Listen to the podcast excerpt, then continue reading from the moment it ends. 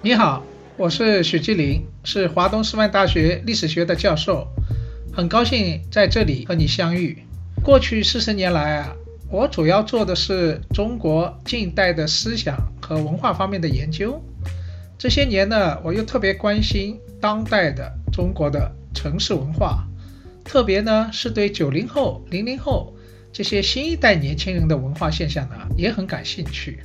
因为呢，我是上海人，所以呢，对城市这一块呢，好像也特别有感觉。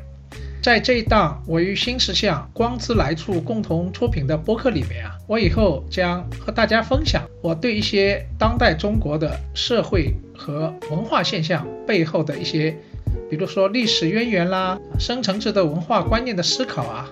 同时呢，我也会邀请我的那些朋友和大家一起探讨蛮有意思的、有意义的一些文化现象，特别是一些热点话题，聊聊我们共同关心的世界和都市的生活。我很欢迎啊，大家给我留言，在这里啊，期待和大家多分享、多交流。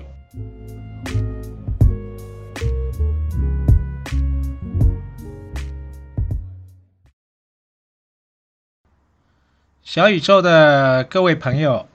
你好，今天啊，我要继续给你谈一谈曾国藩。上次呢，我讲了啊，晚清圣人曾国藩那圣人的一面啊，他的那个德性，怎么吸引了一大批啊同时代的那些精英们、豪杰们团结在他的周围。但是你也不要以为啊，晚清重臣曾国藩只有圣的一面。实际上，他还有另外一面，他毕竟是一个大政治家。那么，今天我就要给你谈谈他的权术和他怎么和人交往的。那么，先讲权术吧。呃，中国政治啊，实际上是霸王道杂资，既有霸道，也有王道，啊，也有道家那个道。那么。霸道是法家，王道呢是儒家，而那个道呢，这是道家。也就是说，古代中国政治啊，你要玩的纯熟的话，你必须有三手。第一手是法家啊那些治理术，第二手呢是儒家的这套合法性，那第三手呢就是那个汉初啊刘邦他们实行的。黄老之学，可以说啊，呃，我过去讲过，我说中国政治啊，实际上这套治理啊，是一个合法性，两种治理术。合法性呢，就是儒家啊，他提出来，呃，有一套整个啊，怎么来啊，安定人心啊，执政为民啊，这套民生哲学啊，让老百姓啊。自愿的服从你的统治，啊，德性之治，啊，这叫王道，这是儒家，这是一个合法性。但是呢，两种治理术呢，一个是法家的霸道，还有一个黄老之学阴柔之道，那么是交替使用的。那么在这点上，可以说曾国藩后面很多人很敬佩他，那他就是一个玩弄。霸王道杂志的一个高手，甚至是玩的炉火纯青。我们来看看啊，他怎么玩的。这个曾国藩年轻的时候啊，哎，他年少气盛，那个他不是进士出身嘛，然后担任的是礼部侍郎，也就是用今天的话来说啊，就是副部长。那年少气盛的时候啊，他觉得，哎呀，我要对皇上忠心耿耿。所以呢，他三天两头啊，给皇上写奏折啊，提意见啊，表现对你的忠诚。呃，这个皇上说小事精明，大事糊涂，说他咸丰皇帝啊，刚愎自用，不求实际。当然，他提这些意见呢，实际上是表现出对皇上的那种第二种忠诚，是非常直言不讳的。所以那个时候，那个曾国藩啊，还在官场里面，他毕竟还没有历练很多。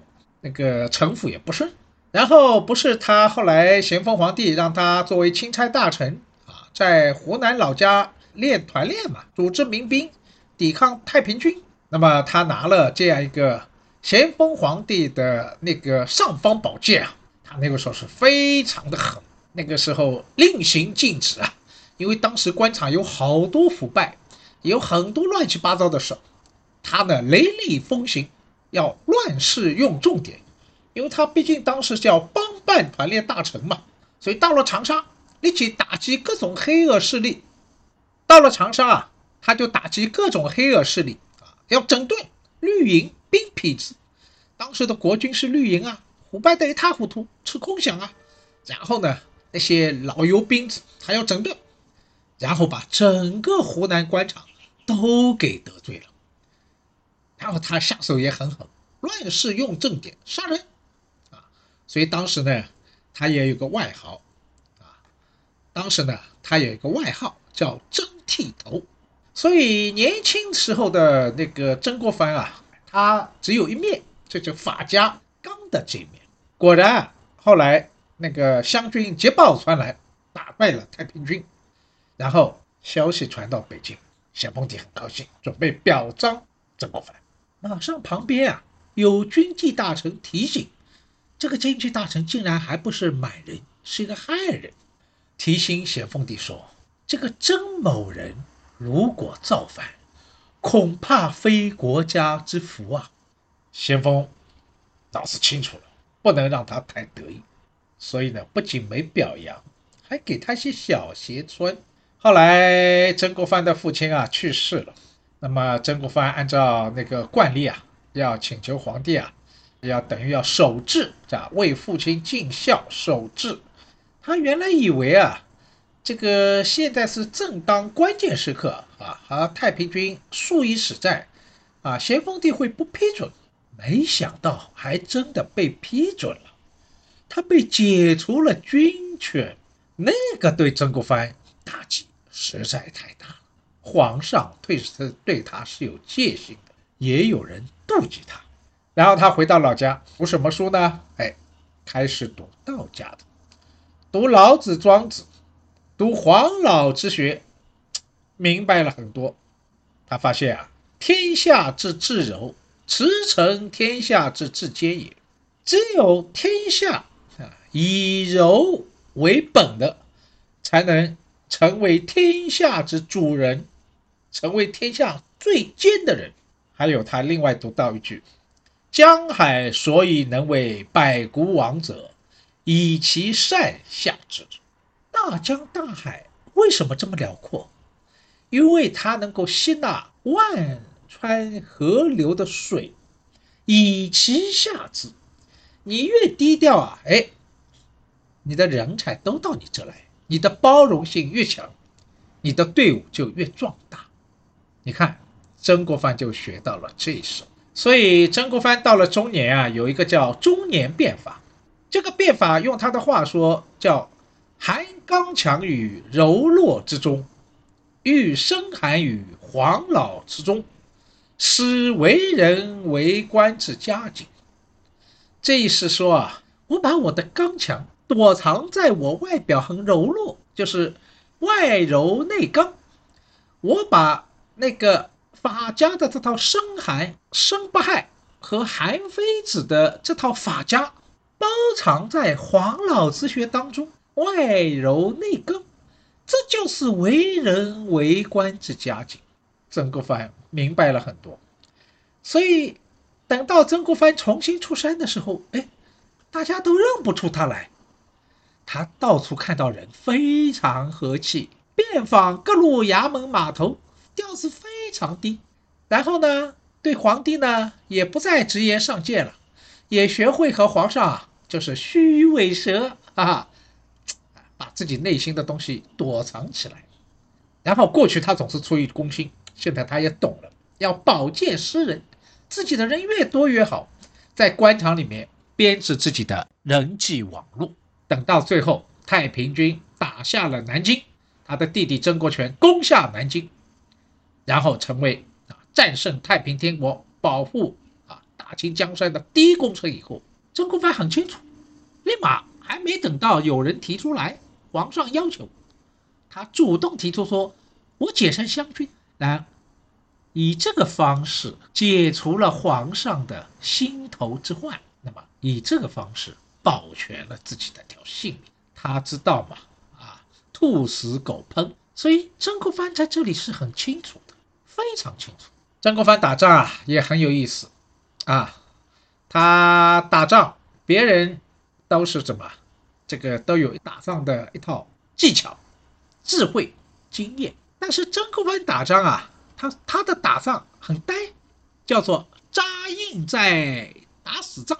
就是当年他围攻当时是安徽的首府安庆城的时候，就是这样，把太平军团团围住，也不急着进攻，慢慢的挖壕沟，把你困死在里面，等你最后在里面饿得发慌，你只能出城，然而围而歼之，这叫扎硬寨打死仗。曾国藩有很多话啊，很有意思。他说：“打仗不慌不忙，先求稳当，次求变化。办事呢无声无息，既要精到，又要简洁。”啊，这都是曾国藩的打仗和为事之道。他自己说啊：“哎呀，他王爷哪有什么天才想法，只是经常反省自己和别人失败的教训啊，下次反着来做。”所以你看，他自己的反省能力是很强的啊。所以你看，曾国藩，我上次讲了是曾国藩很有德性，但是他也知道官场里面仅有德是不行的，他还要有术。有德你是有威望，但是有威望人家不怕你啊，你还得有套权术，能够来驾驭人、调动人。所以他始终保持着德和术之间的适当的张力啊。后来，曾国藩就总结了很多很有城府的一套与人周旋的经验。他说啊，与人周旋啊，打交道，既要有争议，又要稳势，啊，就说你内心是要真诚的，但是呢，你不能把整个心情拖出来了，你还是要有一点伪饰。他讲了句话：若无争议，则不足以感人。然而，徒有争议而无文事与将之，则争议亦无所托之以除。这就是曾国藩做人的一个诀窍。所以呢，曾国藩有时候也会给人一种城府很深的感觉啊，因为他有时候就把自己的真心情啊，曾国藩是有真心情的，但是呢，他一般不流露啊，有文事，所以呢，给人一种感觉啊，城府很深。所以，所以这里你就可以看到。曾国藩不仅是个儒家，儒家只是一个什么高高在上的一个道德化的政治哲学。那么你在具体的官场上，你要治理国家、治国理政，你还需要政治学啊！不仅有政治哲学，还要有政治学。这个政治学包括制度设置啦、法律规范啦、权力的操作技术啊等等。那有谁提供的？儒家只提供政治哲学、道德化的政治哲学。而这套付诸实践的政治学是由法家、道家还有兵家来提供，所以曾国藩不是仅仅是书证论证啊。如果书证论证，那这套为帝王师这套高谈阔论就可以了啊。当时湖南就有位这个王凯云啊，就是我说过的为曾国藩出主意啊，逼可取而代之的那位。但是曾国藩不是，曾国藩在官场里边。他身居要职，他懂怎么被为帝王师的这套哲学转化为一套帝王之学，那套权术。那么这套东西啊，孔老夫子、孟老夫子是不讲的啊，他们是正人君子嘛，所以只能到申不害啊、韩非子那里，还有黄老之学那里去讨智慧。为什么？法家和黄老之学，那是一套技术权术。只讲厉害不讲道德的，但是曾国藩毕竟还是一个圣人啊，这个圣人又要玩权术，你想怎么样？他就和他内在的德性啊就有点冲突，所以曾国藩晚年呢内心是有点矛盾的。当然到他晚年呢，他也功高震主啊，明白了很多，所以他也清楚一定要低调，低调再低调。所以晚年他常常做退隐之想，早点隐退啊，不能还是告老还乡啊，耕读为本才是好的。所以呢，这个他一再对儿子说：“凡人呢，多望子孙为大官，但我呢，不想做大官。但愿你呀，为读书明理之君子。希望儿子啊，能够太太平平的做一个读书明理之君子。所以你看，曾国藩做了几十年的大官，但内心里面的儒家的本色呢，还是没有变。”以读书明理为自己的生命关怀，他善于玩权术，但他有一个好，他不贪权。虽然身居高位，但是也不留恋那个位置。那么这个东西，除了得益于儒家之外呢，还和他思想当中的老江、老庄思想是有关系的。所以曾国藩在黄老之学那里呢，是学到很多东西。既学到了怎么用权这道权术，而且呢，还有一套人生的真谛，以柔克刚，啊，淡泊明志，这个都是从道家黄老之学那里学来的。呃，所以老张思想啊，黄老之学啊，往往是在怎么说人生失意的时候，哎，很多人很愿意来学这个东西。但是曾国藩厉害的时候，他是在仕途很炙热的时候，也能体会到人生，啊，这个还是不容易，因为他明白仕途啊、功利啊、富贵功名啊，都是过眼烟云，最要紧的还是做一个圣贤。富贵功名皆有命定，唯有做圣贤，全凭自己。这就是曾国。接下去，我再给你讲一讲。曾国藩怎么和人交往的啊？和人交往，他也有他的一套原则和一套灵活。先讲一讲他和醇亲王。醇亲王是谁呢？光绪的父亲，同时呢又是慈禧的妹夫。那你想是何等之人物？在那个道光年间，但是呢，这个醇亲王啊，当时为了和那个当时曾经一度很红的一心。那个争权啊，当时一心曾经啊，这个和慈禧关系很好，权倾天下。那么醇亲王是靠边站的人物，所以呢，醇亲王想拉拢曾国藩。那么几次写信给曾国藩啊，要见面。曾国藩先是不回信，然后回了，终于回了一封信。他说：“按照清朝的规矩啊，这个封疆大吏和满族亲王啊，不便来往。”所以我与满族亲王多不通问，和您啊也不便破例。这是曾国藩很清楚的。我不要和王族亲贵，啊亲王去攀比，去攀附。这个攀好了当然好，一旦攀坏了，跟人跟错了，那就要受牵连啊。所以他是很明白的。呃，再讲一个他和左宗棠的故事。那个在那个晚清。有真理左之称，就是打败太平天国、拯救大清江山的三位重要人物：曾国藩、李鸿章、左宗棠。左宗棠也是一位湖南人，也是湘军的一个头。他呢是举人出身，呃，气势逼人啊。他和曾国藩不一样，然后呢，自以为很有才，所以呢，他当时就和曾国藩形成了余量情结。他看不起曾国藩。那曾国藩，此人虚伪，伪道学。那么他自己呢？那个就是说，觉得自己是天下最厉害的，身无败谋，心忧天下啊。然后说，金亮或胜于古亮。金亮是谁啊？金亮是左宗棠。古亮是谁啊？诸葛亮。今天的诸葛亮胜过古代诸葛亮，所以左宗棠是很狂的。但是偏偏啊，哎。左宗棠的名声威望一直在被曾国藩压着。曾国藩当时，左宗棠当时就很不服曾国藩，后来就问了一个门生啊，他说：“为什么我总是在世人眼里我及不上他？”那位门生讲的一句话，他说：“这是因为曾公眼中有左公，左公眼中无曾公。”意思说，曾国藩是看得起左宗棠的。但是你左宗棠看不起曾国藩，所以你比他低了一个境界。那么的确，曾国藩的气量要比左宗棠大得多。他就讲：善莫大于术，德莫凶于妒。一个人良善啊，最重要的是要宽恕，最大的敌人就是妒忌。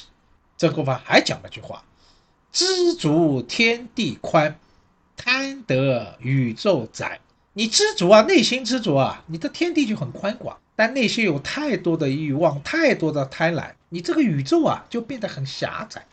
那么这是你看曾国藩和左宗棠的比较。那个我们再看看他和李鸿章吧，曾李左三个人嘛。我前面说过，我说曾国藩啊，既要讲理啊，儒家的天理，但是也要懂得时事，他要在两者平衡。那李鸿章呢，只问时事，不问理。那么李鸿章呢，喜欢用有才的小人啊，他不问德，只问只问才。比如说他李鸿章周边很多人最有名的，像盛宣怀，盛宣怀才能很高啊，但是盛宣怀的德性不行。哎，李鸿章就喜欢用这种人啊，还好用。那李鸿章呢，手腕是很敏捷的，曾国藩、左宗棠都比不上他。李鸿章呢，待人很傲慢，又不像曾国藩这样虔诚恭敬。然后李鸿章呢又比较俗气，他出访欧洲啊，见了那些贵族王亲，总喜欢打听啊，你有多少庄园啊，多少财产啊？他的气量格局是不大的，这和曾国藩还是不一样的。所以李鸿章和曾国藩一比啊，你就发现李鸿章不是一个精神领袖，他只是以功名利禄啊来吸引人。李鸿章能够影响时代。但是他不能打动人心，但是曾国藩是英雄造时势的人，而李鸿章只是一个时势造英雄。也就是说，曾国藩有权威，也有权力，但是李鸿章只有权力。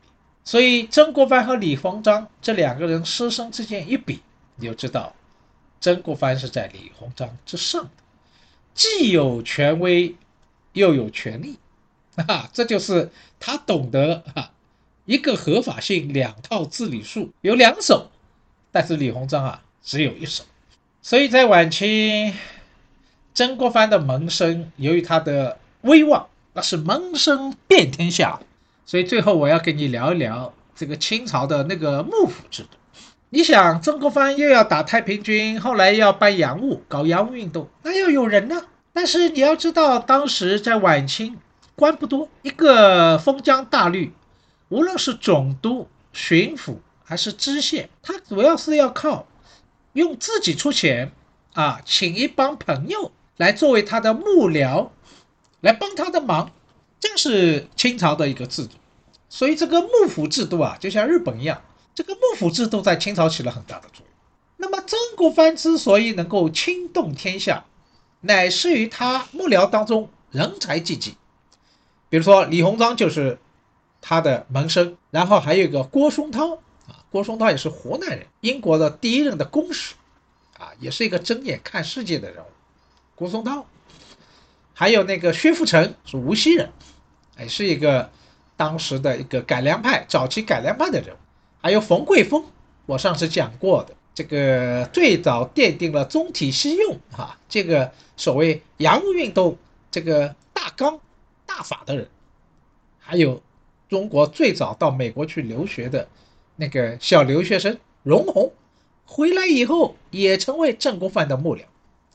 所以你看，曾国藩下面人才济济啊。然后曾国藩选人才很有意思，他有四条标准：第一条标准要才，才能足以服人；第二条标准是德，道德足以改人；第三个标准言行，言行足以信人。要有信用，第四条标准性情，性情足以敬人。四条标准，那么曾国藩怎么选人才啊？他当然这四条标准，但是这四条标准之外，他还有一个东西是独家的，他的一个诀窍是看相，以相取人。曾国藩留下一本书，这本书叫《兵谏》，这个兵谏就是告诉你怎么看面相，以相取人。有个说法叫“相由心生”嘛，这个面相足以看到一个人的内心。曾国藩有这个能力，所以我们可以看到，作为一个晚清的重臣、晚清的圣人，他也是一个大政治家了。这个大政治家，按照德国大思想家马克思韦伯的说法，说一个真正的政治家必须拥有三方面的禀赋。第一呢，对自己认定的价值目标的生命关切和献身热忱；第二条呢是因此而产生的现实的使命感和为实现这个使命感所必须担当的责任伦理；第三条是对现实具有超越感情的冷静判断和深刻理智的洞察能力。这三条是什么意思啊？简单说，你要有信仰，要有关怀，你要为自自己的内心的信念去献身，这是第一条。第二条，你必须有一种责任伦理，你要对你产生的结果负责，有担当。第三条，你要有好的脑子，啊，好的理性，有冷静判断。那么从这三条来看，你看曾国藩基本具备，他有儒家的这套信仰，然后呢？他也有很强的纠错能力，第三个呢也很强的判断能力。所以曾国藩和一般的儒家官员不一样，不是清谈，他有非常出色的行政领导能力和经世致用之才能。然后呢，他和那些专门追名逐利的官僚政客不一样，啊，他有自己的一个信仰，然后还有清廉正直的师德。所以曾国藩为什么最后成为三不朽？立德、立功、立言，就和这个是有关系的。那么晚清呢？晚清是一个叫“三千年未有之变局”的大时代。这句话是李鸿章说的，就是自从春秋战国以后啊，从来没有过的一个大转型时代。大转型时代靠的是什么？哎，那个时候靠制度、靠规矩没用，要靠人，因为处于一个大转型啊，新的制度。都是由人创造的，所以人是最重要的。所以晚清就出来了像曾国藩这样一些大人物。但是呢，毕竟曾国藩是处于晚清，怎么样？清朝开始走下坡路。他再有德，再有才，他能够拯救这个制度吗？拯救这个清朝吗？不行。虽然他个人成就很高。但是并没有带来了世道的清明，所以最后曾国藩也不能拯救这个大清。那么最后大清的末路也是不可避免的。呃，关于曾国藩啊，呃，我就给你讲到这里。下次我有机会啊，再给你讲讲晚清的另外一些人物，比如说康有为、张之洞等等。好，我们下次再见。